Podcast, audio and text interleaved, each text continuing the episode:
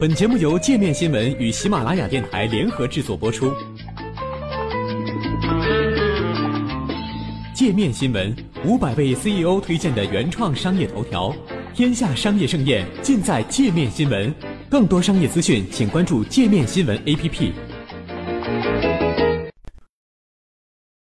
布莱尔写给小布什的情书，一战调查报告解密。七月六号，在经过七年的调查之后，英国终于公开了伊拉克战争调查报告。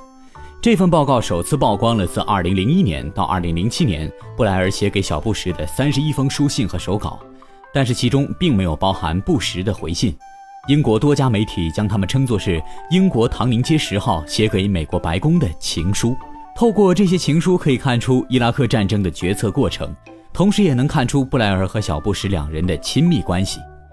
令人惊讶的是，在得到英国内阁和议会支持的八个月前，布莱尔就已经通过书信和小布什谋划伊拉克战争。而英国出兵伊拉克两个月后，布莱尔还在信中表达了自己内心的挣扎。二零零一年九月十二号，九幺幺袭击发生后的第二天，布莱尔就给小布什写信表达支持，并表明了自己对下一步行动的看法。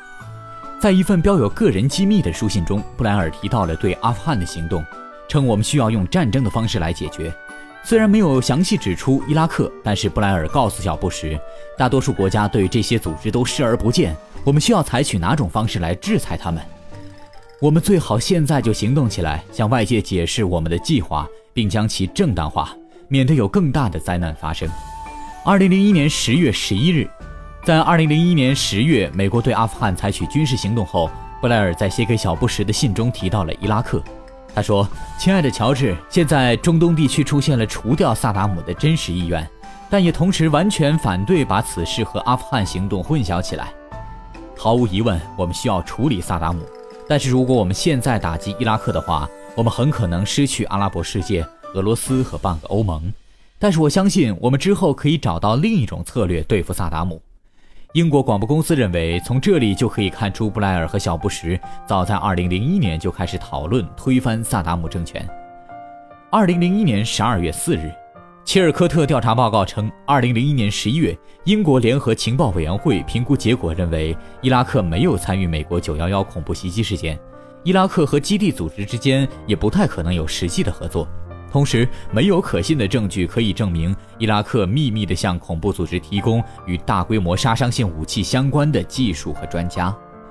但是在十二月四日的一封题为“打击恐怖主义的第二阶段”的信中，布莱尔警告称，伊拉克拥有大规模杀伤性武器是一个威胁，但这件事与九幺幺袭击以及基地组织的联系还比较弱，所以我们需要为推翻萨达姆政权制定一个长期策略。他建议可以借助宣称萨达姆违反联合国决议来吸引国际社会的关注。二零零二年七月二十八日，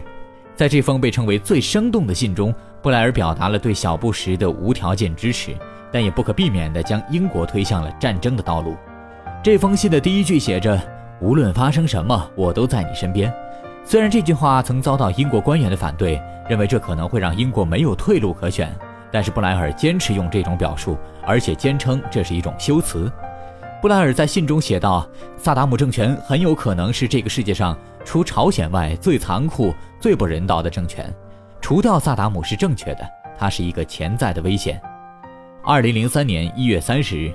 一月二十四日，国内外关于战争的讨论日益增多。布莱尔看起来很不耐烦，他给小布什写道：“现在出了什么问题？”如果我们再延误的话，萨达姆可能会和武器核查员玩猫捉老鼠的游戏，直到我们放弃。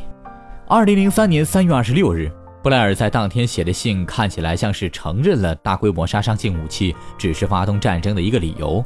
他在一封题为“根本目标”的信中说：“尽管伊拉克的大规模杀伤性武器是将行动正当化的最直接理由，除掉萨达姆才是真正的目标。”现在正是你为下一代建立冷战后真正的国际秩序的时刻。我们的目标应是建立一种全球议程来团结全世界，而不是各个权力中心进行对抗的世界。二零零三年十月五日，战争爆发后两个月，小布什宣布伊拉克战争任务完成，萨达姆政权已经被推翻。但此时，布莱尔对接下来可能发生的事情感到紧张不安。他说：“伊拉克战争完成任务令人兴奋，但是我不确定我们是否准备好了。现在的伊拉克比我们从零开始重建一个国家还要糟糕。十月五日，布莱尔的重心开始放到新一轮的大选上。此时，小布什也面临美国总统竞选的压力。布莱尔在信中说：“问题是在大规模杀伤性武器上，我们没有找到足够的东西，所以民众可能会开始怀疑这场战争是否值得，或者认为是我们误导了他们。现在国际社会有一种幸灾乐祸的气氛，认为是我和你挑起了战争，所以我们需要一个更明晰的策略，重回舆论高地，让民众把注意力放在大局上。”接下来几年。布莱尔和小布什仍然保持着书信联系。布莱尔说：“我们都在和时间竞争，希望到离任的时候，我们都能善始善终。”